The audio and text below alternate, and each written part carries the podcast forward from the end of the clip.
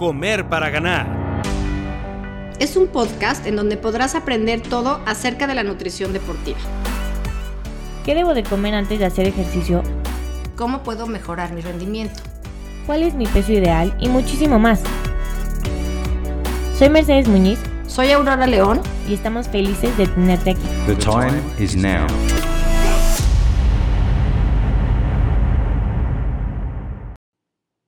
Hola a todos y bienvenidos a otro capítulo de Comer para Ganar. Hoy estamos aquí, Aurora y yo, muy emocionadas porque la semana pasada Antonio Argüelles vino a platicarnos su experiencia como nadador de aguas abiertas, pero nos quedamos a la mitad de su historia. Entonces lo volvemos a invitar hoy para que nos platique todo acerca del reto de los siete mares y todas sus experiencias en el nado de aguas abiertas. Así que bienvenido, Toño, gracias por estar aquí. Hola, ¿cómo están a todos? Como dice Mer, nos quedamos muy picados en el último capítulo con Toño Argüelles. Nos estaba platicando sobre su nuevo libro, sobre el reto de los siete mares y pues decidimos volverlo a invitar para que él personalmente nos platique esta experiencia y nos hable más de su libro. Toño, bienvenido una vez más a Comer para Ganar y pues platícanos, platícanos de los siete mares, del libro. Muchísimas gracias, Mercedes Aurora, un placer estar nuevamente con ustedes. Pues mira, te platico que, los, em, los siete mares para mí fueron, em, pues digamos que em, una, una ventana a, un espacio que, yo estaba muy preocupado que se me hubiera terminado. Eh, porque cuando yo me rompo la pierna, paso tres meses en el, con un, eh, en muletas y con, eh, con, un, eh, con, una férula. Y pues imagínate, digo, tú me conoces, Aurora, este, no poder hacer nada, ¿no? Digo, ya claro, sí venía, Ya, hacía yo ligas y hacía yo cosas con, pues, con lo que podía, pero, pero pues no podía, no podía ir a nadar, no podía correr. Y finalmente cuando puedo ir a nadar, estoy ahí en Sport City y este, tú conoces muy bien a Patty Coleman salgo de la alberca y parecía yo una ballena encallada. Pues, pues, imagínate, con la pierna, estaba yo todavía en rehabilitación, todavía usaba yo la férula. Y Patti me dice que, que, me veo pues ya muy viejo, ¿no? Este, y que en el mundo de las aguas abiertas, que como cualquier mundo está lleno de chismes, este, que el comentario era pues que no iba a ser el primer mexicano que iba a terminar el nuevo reto que había, que era el de los siete mares. Y entonces le dije, ¿qué es eso de los siete mares? Dice, no, es un nuevo reto que Steven Munatones en Wousa acaba de lanzar y es cruzar el canal de la Mancha, cruzar el canal de Catalina, el estrecho de Gibraltar, el estrecho de Tsugaru, que es entre las dos islas más grandes de Japón, Honshu y Hokkaido, el estrecho de Cook de Nueva Zelanda, el canal de la Mancha y el canal del Norte. Y. ¡Wow! No, sí, bueno. Entonces yo agarro y me meto a internet este, y veo pues, que ya tengo dos de los, de los, eh, de los, siete. Yo, Catalina y Manhattan. Pero también veo que todos los que lo han logrado eran personas de menos de 40 años. Y, y entonces yo me hago la pregunta de si eso es algo que pudiera yo hacer. Y pues tú que corres, este, Aurora, yo siempre he dicho que para mí lo más difícil de entrenar es entrenar bien para un maratón y correr bien un maratón. Exacto. El, dolor, la concentración, la intensidad que necesitas para hacer eso es totalmente diferente a un Ironman, medio Ironman o un canal. O correr un maratón más, más tranquilo, ¿no? Porque como tú lo acabas de decir, el correrlo bien a correrlo por correrlo, cambia un poco. terminarlo. Total. Entonces, yo dije, bueno, digo, no te vas a reír de esto, Aurora. Yo dije, bueno, si logras. Prometo. si logras hacer un maratón a paso de seis minutos, este, eh, pues hay que, hay que decir que eh, cuando corrí abajo de 2.55 pesaba 78 kilos. Este, eh, cuando corría abajo de 6 andaba yo como en los 94, entonces eso hay que tomarlo en consideración también. Dije, logro hacer Exacto. uno de ellos abajo de 6 minutos o 6 minutos, estaré listo para hacer los siete mares. Entonces corro Chicago, primero corro Nueva York, luego corro Chicago. y cuando lo logro... ¿En cuánto tiempo? En Chicago corrí en cuatro, si no me equivoco, como en 4.20, pero como tú sabes... Está bien, sí. Correr un maratón no lo corres en línea recta, ¿no? O sea, a la hora que, le, que le metes el final de cuentas cuántos metros corriste, pues sí daban los seis minutos, ¿no? Este, 6.01 me acuerdo que me daba y dije, bueno, es suficiente. O sea, este, yo mismo me, concedo ese minuto de, ese segundo, perdón, de, este, de, margen. Y entonces empiezo a nadar, a entrenar.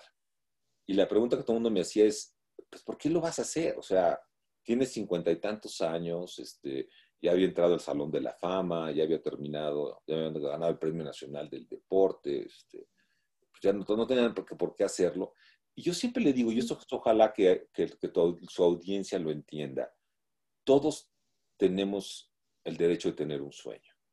No hay edad para tener sueños. Y para mí en ese momento mi sueño se convirtió en cruzar los siete mares. Y entonces eh, empecé con el mar más sencillo, el estrecho de, de, Gibraltar. Después vino el estrecho de Tsugaru en Japón, que es, eh, que es un, nado bellísimo porque vas a, un lugar que se llama Tapi, que es al fin de la, de la isla. Eh, y hay 300, ahí viven 300 pescadores. Entonces, toda la, la experiencia de la inmersión en la cultura japonesa, eh, el, el, equipo, tomamos como, como equipo la decisión de ser totalmente japoneses, entonces ayunábamos, comíamos y cenábamos. Arroz. Sushis y arroz. ¿sí? Arroz. Eh, sí, sí, sushis y sopas. Este, dormimos en tatamis. Yo empecé a meditar otra vez, que me ayudó muchísimo. Em, y de ahí vino el estrecho de, de, perdón, el canal de Molokai, que es un nado muy difícil. Son 42 kilómetros y me tardé 23 horas con, con 18 eh, minutos. Eh, y ahí me atacaron las aguas malas en forma impresionante. Mm. Después de eso em, quedaban dos nados, este, que eran nados de agua fría, el estrecho de Cook y el, y el canal del norte. Y déjame decirte que, que aún después de haber nadado, ya llevaba yo para ese entonces tres veces de haber cruzado el Catalina y dos el canal de la Mancha, Em, y dos veces Manhattan. Pensar que tenía yo que nadar entre 12 y 14 horas a una temperatura de entre 13 y 14 grados, me aterraba. sí. o sea, Y mira quién lo dice. O sea, esas temperaturas estamos hablando, es que la gente no se imagina, Toño. O sea, la verdad la gente no se imagina lo que son esas temperaturas. O sea, a mí eso es lo que más me impacta, lo que más me apasiona lo que más hay que tomar en cuenta, porque el gasto calórico, pues imagínate cuánto es, hablando yo de la parte científica, ¿no? O sea, tu cuerpo tiene que hacer hasta lo imposible por mantener esa temperatura caliente para que no, para que no salga una, hipotermia. Entonces, sí, sí, no, no me quiero imaginar lo que significa. A ver, platícanos cómo le hiciste. Y entonces, em, yo tomo la decisión de que me voy a ir a entrenar una vez al, al mes a, San Francisco. En ese entonces mi hijo David y Itzi, mi nuera, vivían en, Palo Alto. David estaba terminando el doctorado. Entonces era una excelente excusa con Lucía, mi esposa, pues este, hay que ir a ver a David y a Itzi, ¿no? Entonces, este, de, esa manera no tenía yo conflictos, ¿no? Entonces, este, yo podía ir a nadar y ella podía ir a ver a, a David y a Itzi. Y, ¿sabes qué pasó, Aurora? Que bueno, fueron dos cuestiones, ¿no? Uno, cómo poco a poco fui acostumbrando a mi cuerpo al agua fría y podía yo estar periodos más largos eh, en, el agua fría. La, fíjate, la primera vez que hicimos una prueba de seis horas, Rafa Álvarez iba conmigo y pensó que me iba a dar hipotermia. Tú no, a ver, tú no tienes idea, no podía yo hablar. O sea, me decían, a ver, una forma como te, dicen, a ver, para, para checar si, si, no te da hipotermia es que hables, ¿no? Y, o sea, no podía yo hablar este, del frío que tenía, este, y tenía un poco eh, la mente medio, medio nublosa. Finalmente logré nadar las seis horas que queríamos nadar, pero es, es un sentimiento eh, complicado, ¿no? Y fue pasando el tiempo y me fui, me fui aclimatando. Y la otra cosa que hice fue trabajar mucho con Jaime Delgado que es mi entrenador mental, en cómo em, lograr este, eh, borrar de mi mente el, dolor que, que, sientes del agua fría y cómo generar este calor en yo mismo. Y en el libro hay todo un eh, travesía interminable, eh, así llama el libro Travesía Interminable y está en Amazon. Hay todo un capítulo sobre, sobre mi entrenamiento mental. Y entonces eh, yo estoy durante todo el año, pero me entra la duda al final del año si realmente, pues, si he progresado, ¿no? O sea, como de cuando tú estás en la, en, en la carrera o en el triatlón, pero déjame referirme a la carrera, pues tú vas viendo cómo vas progresando en tus, en tus, eh, en tus series de repeticiones y en tus eh, nados largos, ¿no? Y aquí pues, no sabes si, si, si realmente, eh, si ya te acostumbraste al frío. Y entonces no tenía yo que hacer Catalina y decido hacer Catalina en enero. en ese momento eran, se cumplían 90 años del primer nado de Catalina y solamente tres personas en 90 años habían podido nadar Catalina en enero y cuando, me, cuando le aviso a, Nora, a Rafa, a todo el equipo que iba a ir a, ya me había inscrito en Catalina, pues casi se mueren, porque me dicen que, ¿para qué tomamos ese riesgo? ¿no? Y, y, yo siempre digo que, que, tomar los riesgos va a tener dos resultados. Uno, que fracases, pero bueno, lo positivo es que te habrás aprendido algo en ese, en ese trayecto y que si tienes éxito, pues valió la pena, ¿no? Entonces nos vamos a Catalina y logro nadar eh, Catalina en 14 horas y feria. ¿Y a, qué temperatura estabas en el canal de Catalina? A 14 grados. Ok. Pero para que tengas una idea, mi mejor, mi mejor nado de Catalina es 10 horas 24 minutos. Cuando hago el cruce doble, lo nado de ida y de vuelta casi en parciales negativos, en, eh, en 12 horas. Este, el, frío, el viento que había en enero era horrible. O sea, ahí te das cuenta de lo que tú dices, ¿no? O sea, el, esfuerzo que te toma a tu cuerpo eh, en, esas temperaturas es, increíble, ¿no? Este, hay fotografías y hay, un video, hay, unos videos muy buenos en mi página de Senado y de Senado yo salgo y salgo muy mal este, físicamente, pues, estoy muriendo de frío. Pero eso me ayudó para que en Cook, pero sobre todo para el Canal del Norte, porque el Canal del Norte es el nado más difícil de los siete mares. Nos habías contado que en el Canal de la Mancha no podías usar wetsuit, era únicamente con el traje de baño. ¿Y en el resto de los canales aplica la misma situación o ahí sí, ya podías? No, no, esta es una regla general para las aguas abiertas. Ah, ok. Eh, eh, digamos que el, estándar es eh, el Canal de la Mancha. Este, y, el, el, Canal del Norte, tú sales de Irlanda del Norte y cruzas Escocia y te yo me quedé en un lugar que se llama Donaghadee, que es un pueblito muy bonito, muy pintoresco. Em, y, y, ese frío, este, eh, Mercedes Aurora, que te da mm, el agua a esa temperatura, es algo que no, es fácil explicarlo, porque, porque como decía yo en, el, en nuestro último eh, entrevista, plática, es, em, pues pierdes la sensación en los pies, en los brazos, en las manos, en las piernas, y, no lo vas a poder recuperar. Eso no lo recuperas hasta que terminas y este, poco a poco va regresando eh, la temperatura a tu cuerpo. Y, es un nado eh, que tiene, igual que los otros, una complejidad muy grande con, el tema de la ventana, porque ahí es, es, eh, es, muy inestable el clima, ¿no? Y, es un lugar donde pocas veces sale el sol, este, llueve mucho. Y, yo estuve ahí tres semanas y yo nadé el último día de la ventana. Este, hay es toda una historia que no, me da, no me da tiempo de contarla aquí, pero este, em, a, mí me dicen que voy a nadar al cuarto para las siete de la mañana y yo estoy en el barco a las siete y cuarto. Y la noche anterior no había posibilidades porque era, es, tan inestable el clima. Este, que, es de ahorita, ¿no? O sea, de te, hablan y te dicen, va a ser en media hora.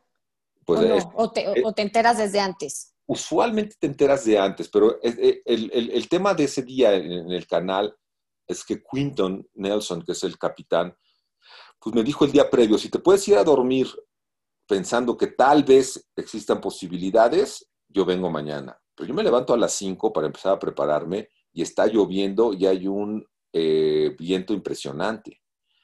Y él llega y me dice, pues mira, yo ya chequé, las primeras tres horas van a estar muy difíciles, pero en la segunda parte del, del canal este, vamos a tener mejor tiempo si confías en mí, pues órale, vámonos, agarra tus cosas y vámonos a la lancha. Y así fue, ¿no? Así fue como, como sucedió. Pero, pero los siete mares, y, déjame eh, hacer una reflexión aquí de cuando yo escribo el libro, em, siempre hay una tentación de, qué, es lo que quieres contar, ¿no? Y, y, si ven la portada del libro, es, eh, soy yo nadando, pero yo, yo lo que quería en esa portada es mostrar lo pequeño que somos los seres humanos frente a la naturaleza y en mi caso frente al mar. y lo que sucede en el libro es que yo cuento cuál fue cada una de las enseñanzas que me dieron los mares.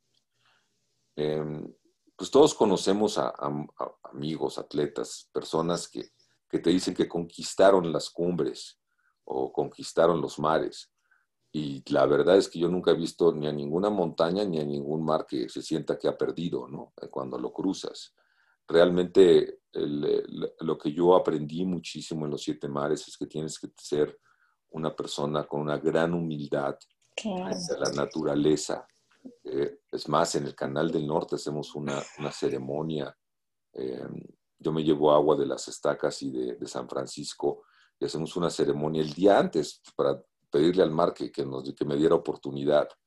Y, eso es lo que tiene el libro. El libro tiene una visión de, de, de no, no, es una visión de, este, yo lo hice muy bien y, y, este, lo logré sin ningún problema, a una visión de, híjole, este, cada, cada mar tuvo una enseñanza muy importante y ojalá la pueda transmitir porque, porque muchas de esas son enseñanzas de vida, ¿no? En cada uno de estos, de estos nados aprendes lo pequeño que eres como ser humano.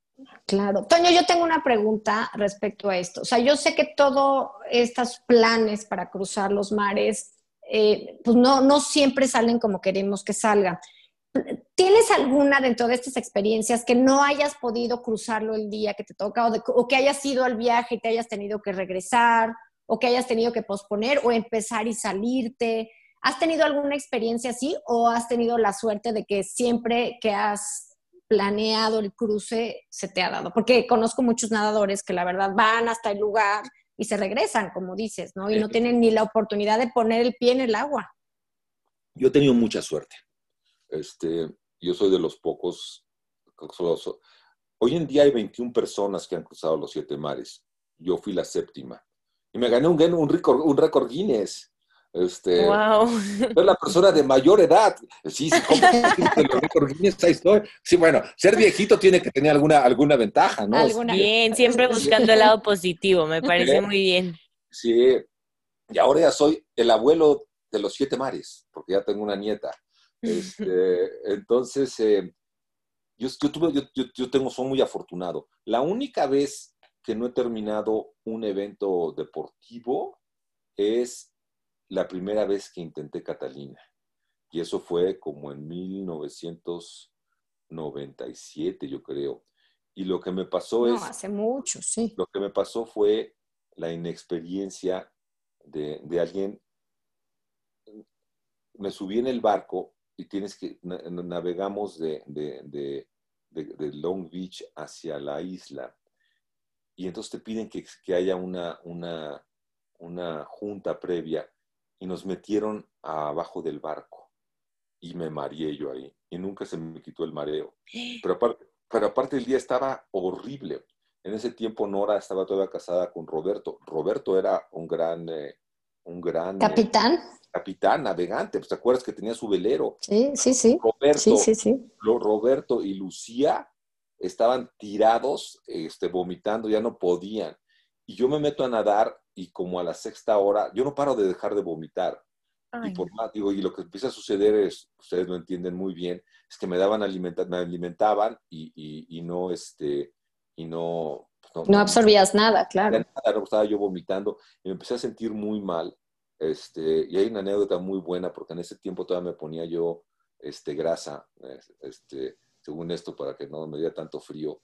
Y, salgo y, este, y pues me la tiene que quitar y nos metemos este, Nora y yo a la regadera. Ella me está quitando la, la, la ¿cómo se llama? La grasa y con un cuchillo, así como si fuera pan bimbo. Este, y alguien le dice a Lucía, pues Toño está en la regadera con Nora. Y dice, me siento tan mal que no me importa dónde esté Toño en este momento. Pero bueno, no, Toño, nos podrías, que te podrías quedar años y años platicando anécdotas. ¿Qué nos dejas de última reflexión para la gente que nos escuchas? Yo sé que eres un gran motivador. Danos una frase que te encante para que la gente en verdad siga sus sueños y logre lo, lo que tiene pensado en la vida, ¿no? Pues mira, es una frase que me dijo mi padre cuando tenía yo como 6, 7 años y que me ha marcado en la vida. Eh, y es que no hay que temerle al fracaso, a lo que hay que temerle es a la mediocridad. Entonces, eh, yo los invito a que, a que eh, busquen tener sueños, los tengan, los persigan y que no se preocupen si fracasan, pero el chiste es moverse y tratar de hacer algo. Wow. Me encanta. Toño, muchas gracias. Oye, agradecerte mucho por estar aquí con nosotros. Eh, yo voy a dejar todas tus redes sociales ahí en nuestro podcast para que todo mundo se pueda meter directamente a buscarte. También vamos a poner el link para tus dos libros, porque digo, nosotros ya leímos el primero, pero después de este capítulo nos dejas con muchas ganas de leer el segundo. Entonces también estaremos leyendo ese y se lo pondremos a todo el público para que pueda encontrarlo en Amazon y pues agradecerte muchísimo por estar aquí con nosotros otro capítulo y desearte mucho éxito en tu próximo evento, que sabemos que ya se viene pronto. Nos encanta. Gracias, Toño, una vez más. En verdad te lo agradezco. Hasta luego. Gracias a todos por escucharnos. Hasta luego. Bye. Si te gustó este capítulo, compártelo y no dejes de seguirnos en nuestras redes sociales como arroba comer para ganar.